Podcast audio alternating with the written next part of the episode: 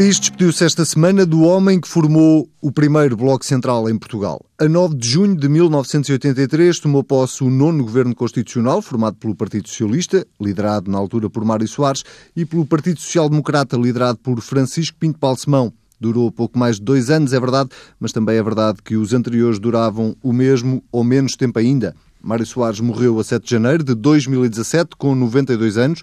Foi de tudo um pouco na política portuguesa, mas foi, sobretudo, um político. O nome, Bloco Central, resiste até hoje na política e nesta rádio, onde semanalmente Pedro Adão e Silva e Pedro Marcos Lopes se reúnem para analisar, comentar, criticar ou elogiar, porque não, uh, o que de mais relevante se vai passando cá no Burgo. Olá, sejam bem-vindos. Uh, vamos, eh, é incontornável, vamos falar este é o sobre... segundo Bloco Central, portanto. Este é o segundo Bloco Central, exatamente. E vamos... muito mais tempo do que o anterior. Do que os anteriores. E promovido pelo Dr. Mário Soares, se me permite o autoelogio, não é? Este Bloco Central? Sim, porque o Dr. Mário Soares deu-nos a honra, e o Pedro não me irá desdizer, de, de quando apresentou a biografia política, o Política Assume-se, nos ter convidado aos dois para fazer a apresentação desse livro. Muito bem. Eh, dizia eu, é incontornável fazer, falarmos de, do desaparecimento eh, de Mário Soares. Eh, não que não fosse previsível, ele já estava a combater uma doença há muito tempo. Nas, nos últimos dias foram múltiplas as referências ao facto de Mário Soares ser uh, um dos pais fundadores da democracia uh, e eu pegava exatamente nisso para lançar um tema muito lato e que se calhar dava pano para mangas, que é Pedro Marcos Lopes, começa por ti esta semana. Uh, nós podemos dar a democracia por garantida? Não, não podemos dar a democracia nunca por garantia, garantida. Esta semana, infelizmente, tivemos mais um exemplo disso, quer dizer, quando vimos uma conferência de imprensa do, do futuro presidente dos Estados Unidos que nos lembrou que a democracia está longe de estar garantida. Não, não está, não está, porque a democracia é o, o sistema mais vulnerável que existe. Uh, uh, a sua própria essência é a vulnerabilidade. No momento em que na democracia nós acreditamos que a liberdade de expressão, a liberdade de a, próprio, de a, de a contrariar, de a atacar, faz parte da essência da própria democracia, está aí também o, o, o digamos, a, a, a, fonte, do, uma das fontes da, da, da, sua, da sua vulnerabilidade. Por outro lado, e por, por muito pessimista que isto, que isto possa parecer, a democracia tem sido um sistema que não tem aguentado muito bem uh, a falta de, de os, os, acontecimentos normais que acontecem na vida das pessoas e das sociedades, ou seja, uh, viverem pior, uh, existirem ciclos económicos mais desfavoráveis, e, e, e nesse aspecto nós sabemos que as pessoas, e custa-me muito dizer isto, mas enfim, é a minha opinião, esquecem-se rapidamente que a democracia é o sistema que mais prosperidade trouxe, que mais eh, liberdades promoveu, que mais fez bem a mais pessoas durante, eh, enfim, um número de anos que já é significativo. É por isso um regime extraordinariamente eh, eh vulnerável. Agora, eh, e se me permites, eh, só para uma nota antes de passar ao Pedro neste, neste, neste item, Devo dizer que se o Dr. Mário Soares era apresentado como tu apresentaste, o pai da democracia, eu lembro de uma entrevista que ele tinha dito que não era pai. Vou chamar pai o outro. eu, eu, tive o cuidado de dizer um Chama... dos pais fundadores da, da democracia, mas ainda assim não me safei. Oh, oh Pedro Adão e Silva, eh, há um, há, é óbvio nas sondagens, nas eleições, que uhum. há um distanciamento cada vez maior entre políticos uh, e cidadãos.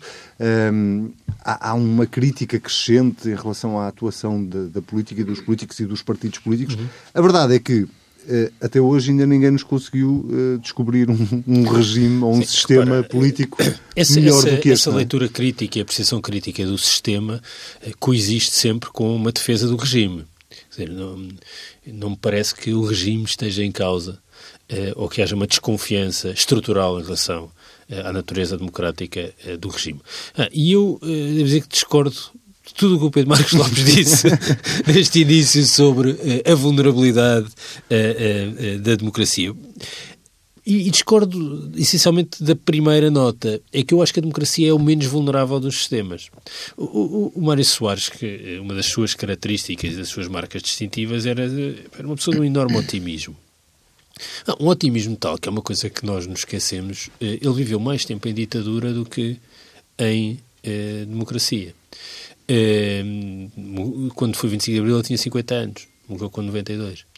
Eh, e há uma frase que, aliás, é glosada e aparece várias coisas que ele próprio escreveu, eh, que ele dizia sempre a propósito eh, do, do, do Estado Novo, isto vai cair, está para cair. E essa ideia de que ia cair alimentou-o sempre. E é curioso porque, até nestes últimos anos, eh, durante o período da Troika, ele também achava que a coisa ia cair a qualquer momento. Eh, isso... E não só... caiu. e não caiu. Mas isso para dizer o quê? Porque, na verdade, os regimes autocráticos, quer dizer, nos nossos dias, eh, até pelas transformações mediáticas, tudo isso, são muito mais frágeis e mais vulneráveis que qualquer democracia. Acho que não devemos confundir a diminuição da qualidade da democracia, que é aquilo que assistimos muitas vezes, com a ideia de que a democracia enquanto regime vai cair e colapsar. A democracia é de facto vulnerável se avaliarmos a sua qualidade. Agora, pensar que a democracia é mais vulnerável enquanto regime do que um regime autocrático, eu isso não acho. Acho que nos nossos dias, os, nos nossos dias os regimes autocráticos são mais, eh, eh muito mais vulneráveis. Uh, isto prendendo-se para dar mais uma nota final sobre, sobre Mário Soares. Uh, o que eu acho que nos vários traços de, que têm sido sublinhados sobre, sobre Soares, o, eh, julgo que há um grande consenso em torno de vários deles. O, o gosto de viver e esse gosto de viver que eh, se traduzia no facto de ele ser de facto uma pessoa muito afável, eh, de enorme sociabilidade, mas que teve uma dimensão política. Foi isso que lhe permitiu sempre encarar com enorme otimismo uma vida que eh, materialmente foi mais difícil do que poderia ter sido. Ele podia ter escolhido não ser oposicionista, não se chatear. Não se chatear. Ehm, o compromisso com a liberdade, eu diria que isso, do ponto de vista político, é uma coisa que se sobrepõe eh, a todas as outras.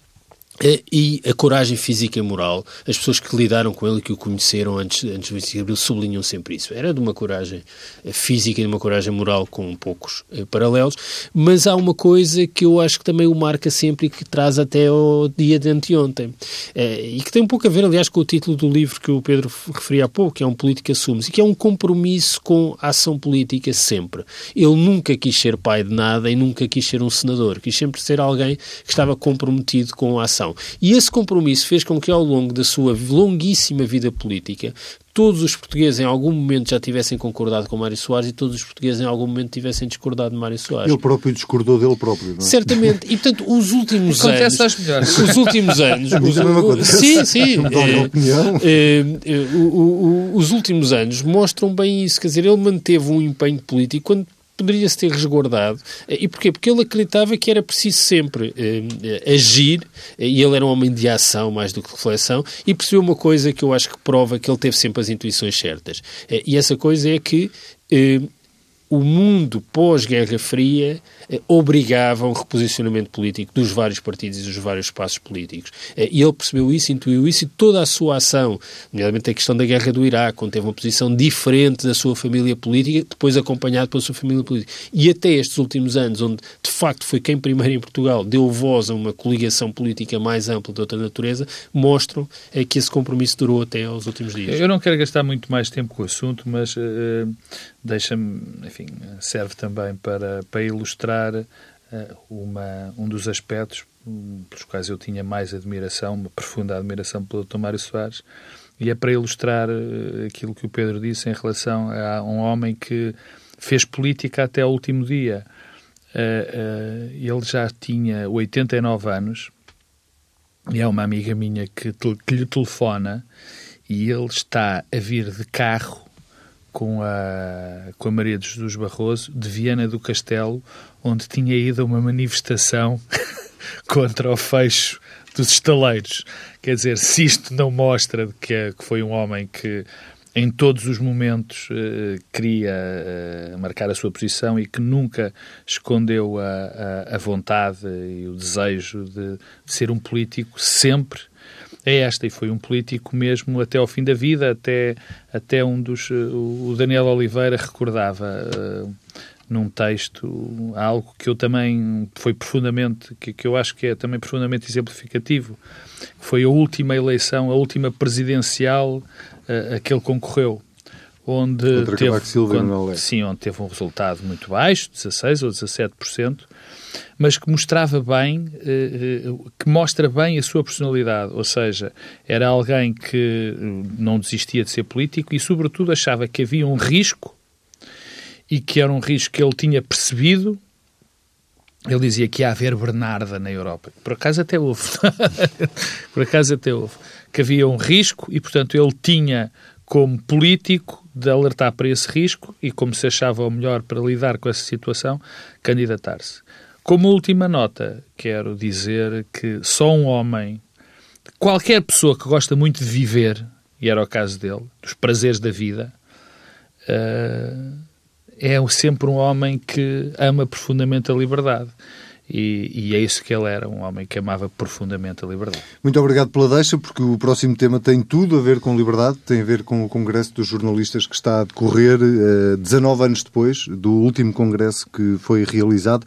Ora, o jornalismo pretende-se que seja exatamente isso, um, uh, livre, uh, isento, e o o quadro que, que é traçado neste Congresso, por jornalistas, e não só, mas sobretudo por, pelos participantes, é um quadro uh, bastante negro, não só do ponto de vista da precariedade da, da profissão, mas também em relação uh, uh, àquilo que é hoje essa liberdade dos jornalistas. Recordo aqui, Pedro Adão e Silva, começo por ti, o que disse a Presidente do Sindicato, quando, no, no, discurso que fez, uh, quando diz que o espírito crítico está adormecido, o medo e a autocensura instalaram-se no jornalismo. Tu partilhas desta, desta visão? Olha, eu acho que isto é mesmo um tema muito importante e sobre o qual se fala pouquíssimo. Quer dizer, estamos sempre, vivemos num mundo mediático e ninguém reflete sincer, seriamente sobre o que se está a passar uh, no jornalismo. Acho que desde logo é sintomático. O último congresso foi em 1998. Bem, o, o mundo do jornalismo de hoje, de 2017, comparado com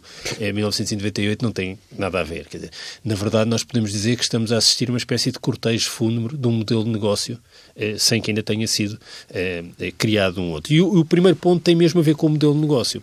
Eh, o estudo que foi feito pelo, pelo CIES eh, eh, sobre a caracterização dos jornalistas com uma amostra bastante representativa dá, a meu ver, notas e um espelho desse fim Há um mundo que acabou. Ainda não estamos noutro, eh, mas estamos a, a, a, lidar eh, com eh, as cinzas do mundo que acabou. Quando nós pensamos no quadro laboral, tu deste nota de algumas coisas, eu vou já à questão da independência e da autonomia, porque acho que está associada também a esta. Quando 80% dos jornalistas têm frequência universitária. Isto é um, uma estrutura de qualificações cinco vezes superior à média nacional. Mas com essas qualificações, 57% têm menos de mil euros de salário, eu acho que temos aqui um problema. E quando 21% ganham menos de 700 euros, temos um enorme eh, problema. Quando as horas extraordinárias são a regra e não são remuneradas, eh, quando a precariedade tem eh, valores muito significativos, isto é um espelho de um modelo de negócio que está pelas ruas da amargura. E isto tem consequências. Uma das coisas que esse estudo diz é que eh, os jornalistas eh, sentem-se condicionados e têm pouca autonomia em relação às administrações. Portanto, sentem menos autonomia em relação às administrações do que sentem às direções e às chefias. Eh, isto mostra aqui que há um problema e um problema sério. É evidente que o contexto alterou-se radicalmente. Nós temos uh, o crescimento dos online, uh, os conteúdos gratuitos, outras fontes de, de, de, informação que não são nem intermediadas nem reguladas. Há uma perplexidade que eu coloco sempre. Quer dizer, a rádio até é um bom paralelo, porque a rádio sempre foi gratuita. Uhum. Tal como as redes sociais e outras fontes de informação. Mas as zonas hertzianas eram reguladas. Porque é que nós assumimos todos que os conteúdos corporativos eh, disponibilizados eh, num site online ou num Facebook ou no Twitter não, não precisam de ser regulados, quando tudo foi regulado até aqui. Dizer, nós estamos Mas isso a... é um problema que não é um problema de Portugal, não, não, não. Essa questão é um problema mundial. É um problema mundial. Os é, Googles, os Facebooks, os é, Twitters... Tudo isso, e portanto, há, há aqui uma transformação profunda. O que é que tem, quais são as consequências dessa transformação profunda e que, a meu ver, são uma ameaça ao pluralismo, a uma informação que eu diria independente, factual, mas, a meu ver, uma outra coisa também muito importante, prudente. Dizer, em que há alguma prudência naquilo que se publica eh, e que os, os, mecanismos de controle e de verificação são implementados. Eu diria que há aqui várias eh, tendências, a meu ver, todas elas negativas e que têm assumido uma dinâmica imparável eh, e que são, falámos há pouco da, das vulnerabilidades da democracia, eu acho que são uma vulnerabilidade para a democracia. Bem, a primeira é que o jornalismo foi se transformando crescentemente numa espécie de entretenimento. E este lado de entretenimento tem alguns paradoxos. Porquê? Quando a TSF, que foi uma rádio noticiosa, foi criada, e depois disso a SIC Notícias, entretanto acompanhado por outros canais noticiosos, eh, isso introduziu aqui um ciclo noticioso com uma dinâmica completamente distinta daquele que existia antes. Que teve um primeiro lado, é que libertou os canais generalistas de darem tanta atenção uh, à informação. informação. O que é que aconteceu, entretanto? É que o ciclo noticioso, muito mais rápido, com os noticiários de meia hora, hoje em dia com os noticiários contínuos, o que é que gerou? Gerou um espaço maior para o entretenimento entre as notícias, tirando uh, o conteúdo uh, noticioso. Isso, por exemplo, combinado com uma outra coisa que é o sentido de emergência e de urgência, última hora tudo é última hora.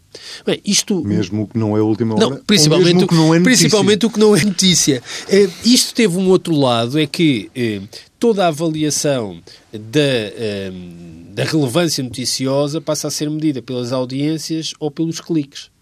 É, que são, não são necessariamente bons critérios, mas há uma espécie de pulsão, de corrida imparável para tornar isso o critério. Segunda coisa muito importante, e agora parece que estou aqui a fazer, não o sindicato dos jornalistas, mas o sindicato dos comentadores, qualquer dia também existe, é, e que é, é o facto de hoje ser muito difícil, nomeadamente nos nos média noticiosos ou na imprensa, distinguir aquilo que é notícia da opinião e do comentário. Dizer, há uma coisa que me acontece muito na rua, e ao Pedro também certamente, que é as pessoas virem ter comigo e dizer, o senhor que é jornalista?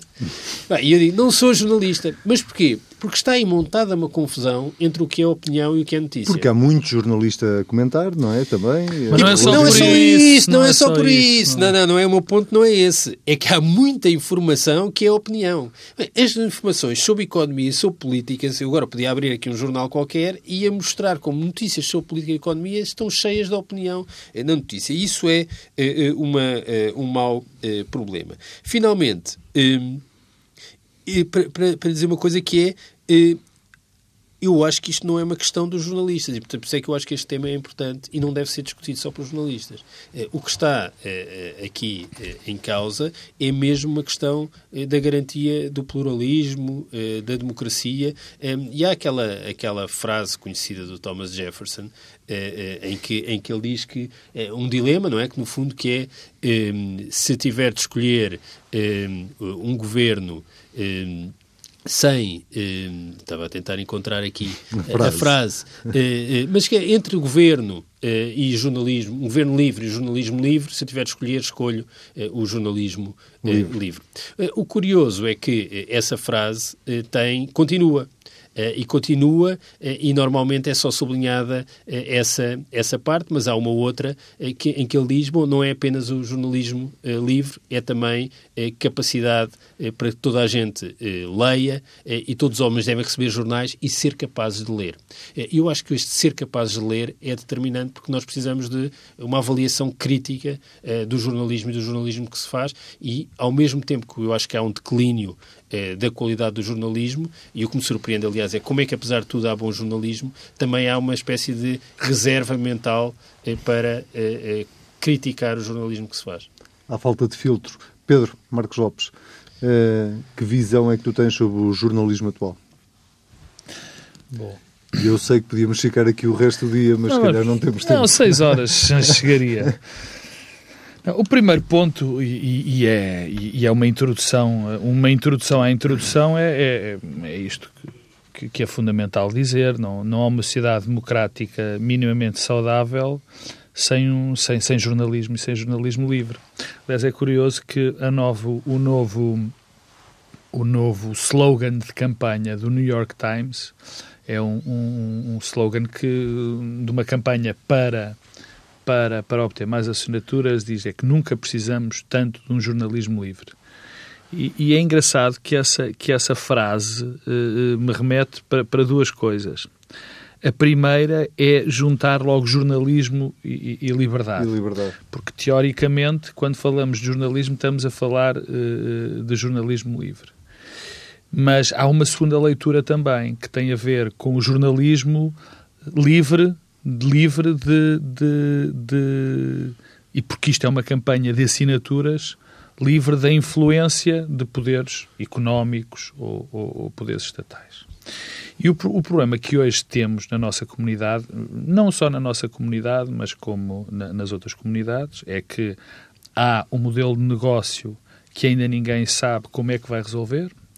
Ou seja, nós, neste momento, nunca foram lidos tantos jornais, nunca foi consumida tanta rádio, nunca foi vista tanta televisão. No caso dos jornais, eu não sei se tens, eh, se tens razão. Não, é sobretudo, sobretudo nos ah, jornais. Estás a falar digital?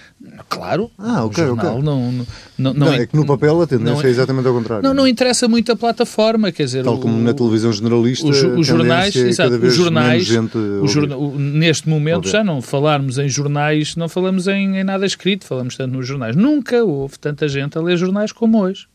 Nem nunca houve tanta gente a ouvir rádio como hoje porque há, há 10 anos o consumo, por exemplo, da TSF uh, uh, não era semelhante ao que é hoje. Temos os podcasts, temos as pessoas que ouvem online, tudo isto. E, no entanto, nunca houve uma crise económica. Aliás, não preciso de repetir os números que tu e o, e o Pedro Adão e Silva já deram sobre, sobre, sobre a proletarização brutal do nosso jornalismo, do, do, jornalismo em geral, não é só aqui que também existe essa proletarização. O que é que, isto, o que, é que acontece?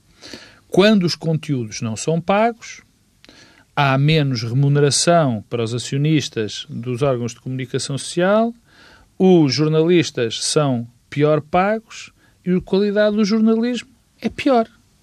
É um ciclo vicioso, clássico e claro. Muitas das vezes, eu, francamente, eu acredito mesmo no, no, no, que vou dizer, o jornalismo é mau não porque tem essas influências, não porque os conselhos de administração já conseguem ter uma, uma, uma linha direta para o jornalismo, mas é porque as pessoas que o fazem não são boas, porque recebem pouco dinheiro, ou não estão motivadas, ou por simplesmente enfim, não são capazes, não foram suficientemente formadas. Portanto, há aqui um, este, este ciclo de desgraça de quanto menos verbas, quanto menos dinheiro, menos, uh, menos, menos qualidade. E essa qualidade vai logo de encontro a outro problema, que era o segundo ponto do, do, do, do, do, do slogan do New York Times, que é a questão da liberdade. E um dos pontos, enfim, para não abordar outros que, que o Pedro já, já, já, abordou, tem a ver com o seguinte: qual é que é hoje o maior risco numa sociedade, por exemplo, como a portuguesa, na influência dentro dos mídias? Influência, quando eu digo influência, limitação de liberdade. É, sobretudo, económica e muito menos política. Ou seja, neste momento, é muito mais perigosa a influência económica dos grupos económicos dentro dos, do, dos jornais, das rádios e das televisões do que, por exemplo, do Estado. Porque o que nós ainda habitualmente vemos no discurso, no, discurso na, na, na, na, no espaço público é atenção, atenção, que o governo ou que o Estado está a influenciar, está. Bom, neste momento esse problema é o menor problema que nós temos, por incrível que isto possa parecer. O problema é, e para sendo muito, sendo muito clara, se nos jornais, há dois ou três jornais que têm, que se tiram dois ou três anunciantes, eles têm de fechar. O que nos traz outro problema. É que nós já temos, e isso já vivemos de uma maneira clara, jornais, mídia, para ser mais, mais extenso, que nós olhamos e perguntamos como é que isto sobrevive.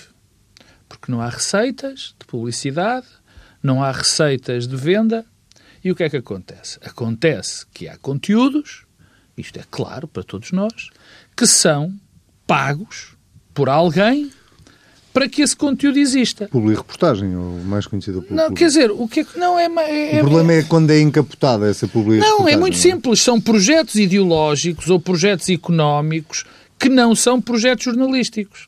Portanto, encapotado como se fosse um jornal, enfim, para, para utilização um jornal, finge-se que aquilo é um jornal, finge-se pior, finge-se que aquilo é jornalismo. Lá volta outra vez ao New York Times. Precisamos do jornalismo, teoricamente devia ser jornalismo, não era preciso dizer que era livre, era jornalismo.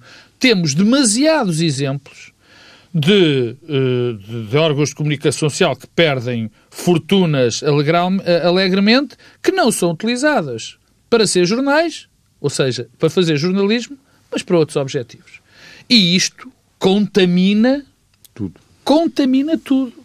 Contamina todos os outros, os, os outros, os outros, os outros problemas. Agora, há, que, há aqui também um, um, um problema que também se está a deparar, que, por exemplo, nestas últimas eleições americanas foi evidente que é da perda de influência dos órgãos de comunicação social e essa perda de influência está a ter uh, uh, consequências muito graves, porque descredibiliza, é, é também um, uma, um, uma roda que se autoalimenta. Cada vez que um órgão de comunicação social é descredibilizado, mais descredibilizado uh, se, se, se, torna.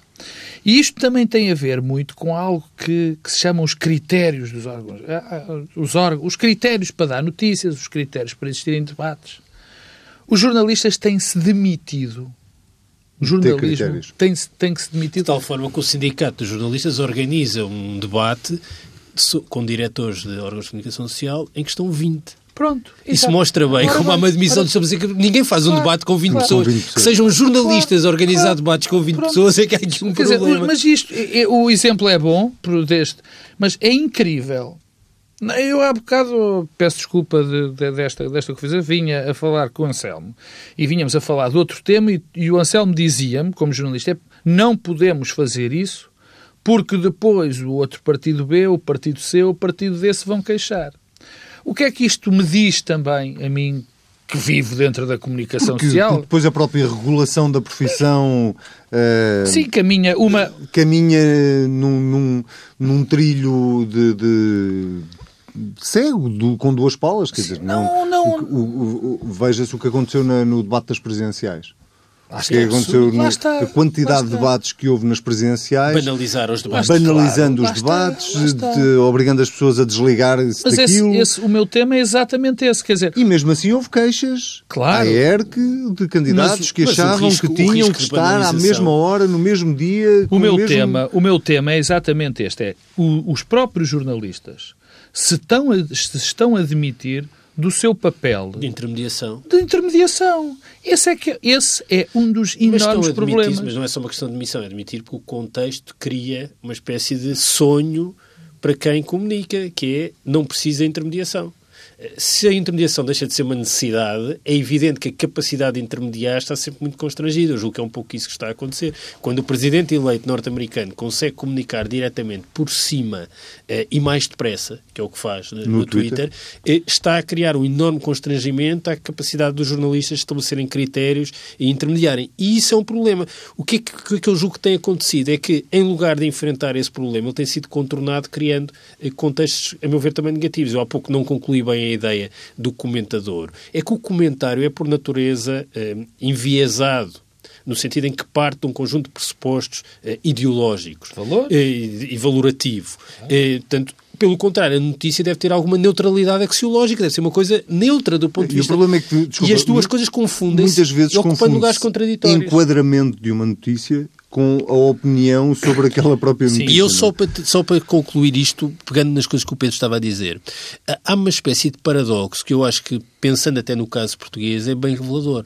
Há 20 anos, nós achávamos, quer dizer, a garantia do pluralismo e da liberdade foi mesmo o surgimento das televisões privadas. Uhum. Uh, foi aqui uma espécie de grande empurrão e de grande abanão, até pegando em Mário Soares, o Hermano José contava um episódio que nós nos esquecemos da censura, claro. do humor de perdição.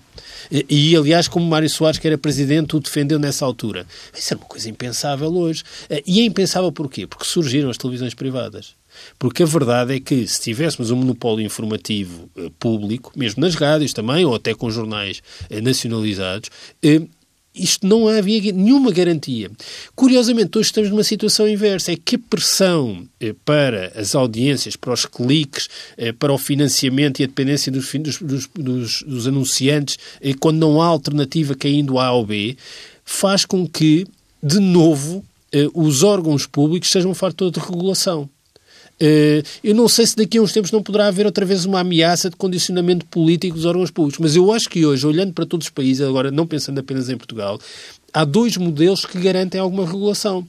modelos de financiamento do tipo fundacional, o Guardian e o Observer, portanto, esse universo, modelos de negócio que dependem muito de uma relação com o leitor, New York Times, ou eh, outros órgãos que têm capacidade de ter financiamento individual, ou então a regulação pública com a informação pública é, que garanta alguma regulação. Era muito interessante. Eu, eu, eu Deixa-me só acabar a parte do, dos critérios, porque, porque, que é um tema que me, que me é particularmente caro que tem a ver com, enfim, já, já, já foi explorado, mas tem a ver com o facto dos jornalistas se demitirem deles serem o último critério para fazer a notícia.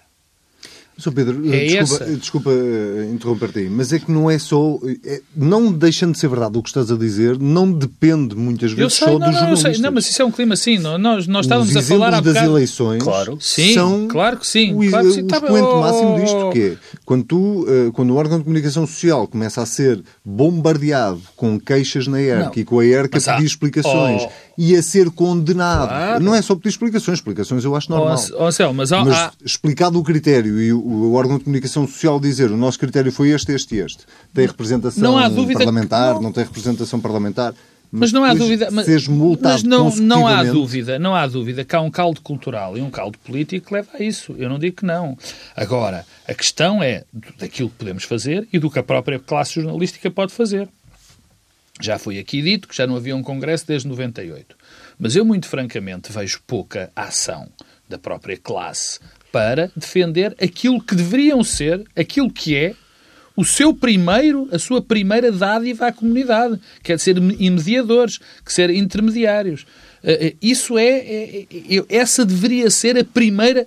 Claro que as condições materiais são fundamentais, porque se tu não puderes sobreviver, eh, estás sempre sujeito a, a, a, todo o género de pressões, mas essa devia ser a grande batalha dos jornalistas. Quer dizer, nós podemos, podemos ser o critério. É evidente, é evidente que houve aqui um caldo cultural que levou a que esta independência, suposta independência que os jornalistas, que o jornalismo tem de assegurar, eh, existisse neste momento.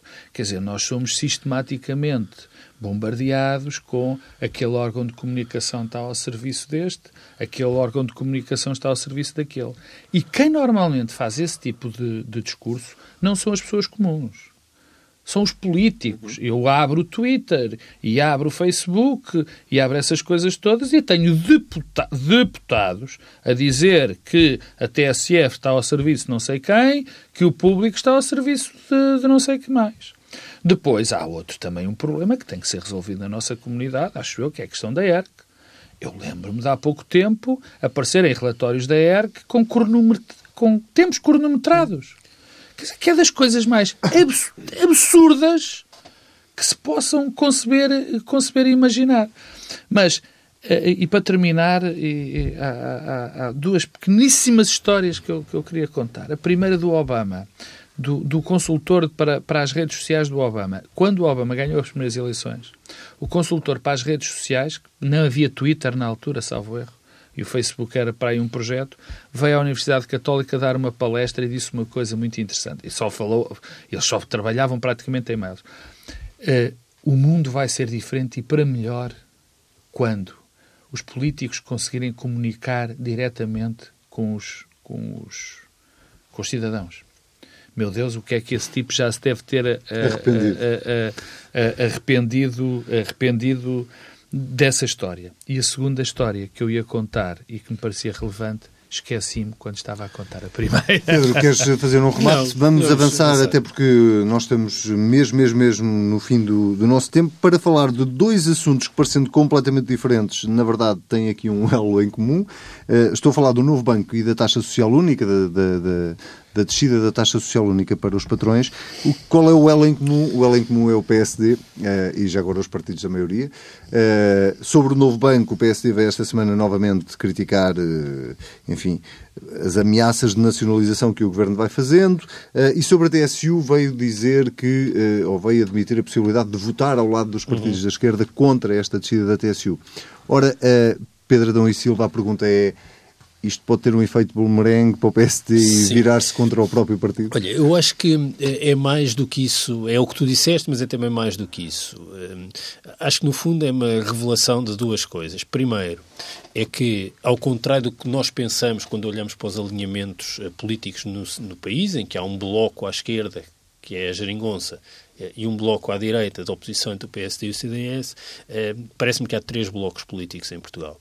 Eh, e que quando chega a hora da verdade eles manifestam-se sempre.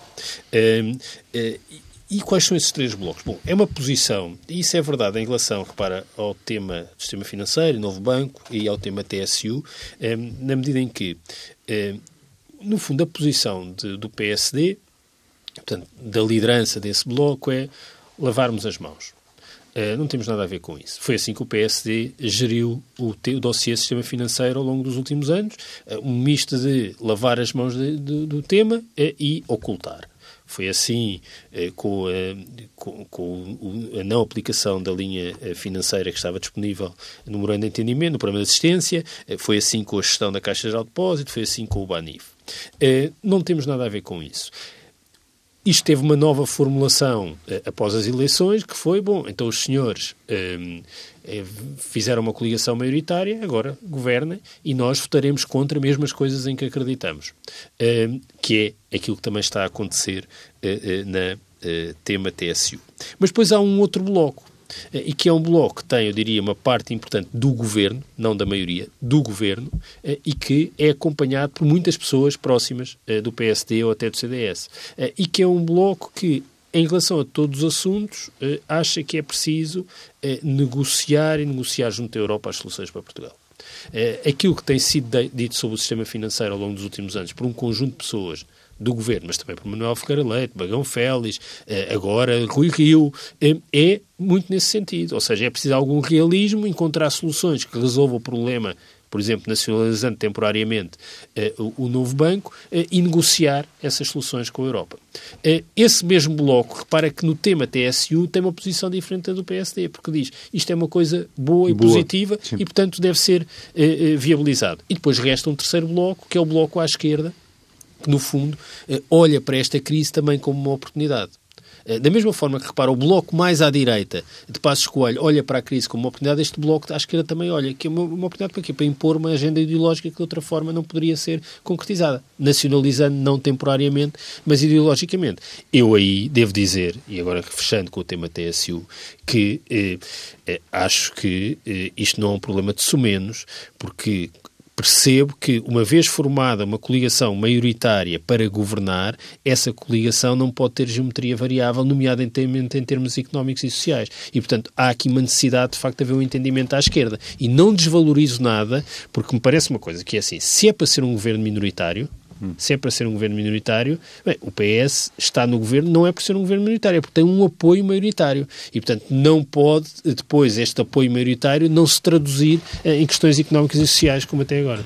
São três pontos rápidos. O primeiro, fica, está à vista aquilo que me pareceu evidente desde o princípio, é que estamos com uma solução que gera geometrias, ou pelo menos que deveria... Eh, que, que, que queria, queria, fazer, queriam fazer, queria fazer surgir uma geometria, uma geometria variável. Ou seja, como o Partido Socialista está, mesmo apesar da chamada radicalização do PSD mais à direita, mas o PS está mais junto em termos ideológicos e, e, e programáticos de um PSD do que do Bloco de Esquerda e do, do, do PC, o que ia acontecer depois da do fim dos acordos entre o, a geringonça... É que a geometria começava a ser... É que a geometria começava a ser diferente, porque há muitos temas onde o PS, a maior parte dos temas, onde o PS está mais próximo mais do PSD do que, do, que, do, que, do que da esquerda, segundo do ponto. que da sua esquerda. O segundo é que, mais uma vez, volta a ficar claro que a vida da geringonça vai ser muito mais complicada depois de fim este acordo. De fim os, os acordos que o suportavam porque todos os dias é mais claro que é, um pouco o junta depois da questão da recuperação dos, dos, dos rendimentos. Terceiro. A terceira tem a ver com, cada vez está mais à vista, que há um projeto de realinhamento no centro-direita. Não é em vão que Manela Ferreira Leite, Rui Rio, Moraes Charmento, de tudo pessoas do PSD, têm oposições radicalmente opostas, tanto no que diz respeito ao novo banco, como no que diz respeito à TSU. Isso já tinha acontecido durante os anos da Troika, nomeadamente em relação ao tema já da dívida. Já tinha acontecido em relação ao tema da dívida, portanto, mas agora é mais claro por um motivo muito simples e tem mais impacto por um motivo muito simples, porque o PSD não descola das sondagens e este tema começa a ser, e, e, e estes temas ajudam a que se mostre que há um novo. O PSD não descola das sondagens, é uma boa forma, por acaso, de colocar a questão. é que é mesmo isso. Bom, é é não descola. Isso. Portanto, são nestes três pontos que isto me parece que, que estas duas questões estão, levantam. Muito bem. Meus senhores, Pedro Marcos Lopes, Pedro Adão e Silva, muito obrigado. Voltamos a ver-nos daqui uma semana. O Bloco Central fica por aqui. Pode ouvir, às vezes quiser, em tsf.pt, comentar, perguntar, criticar ou elogiar, se lhe apetecer, com o hashtag TSF Bloco Central. Até para a semana.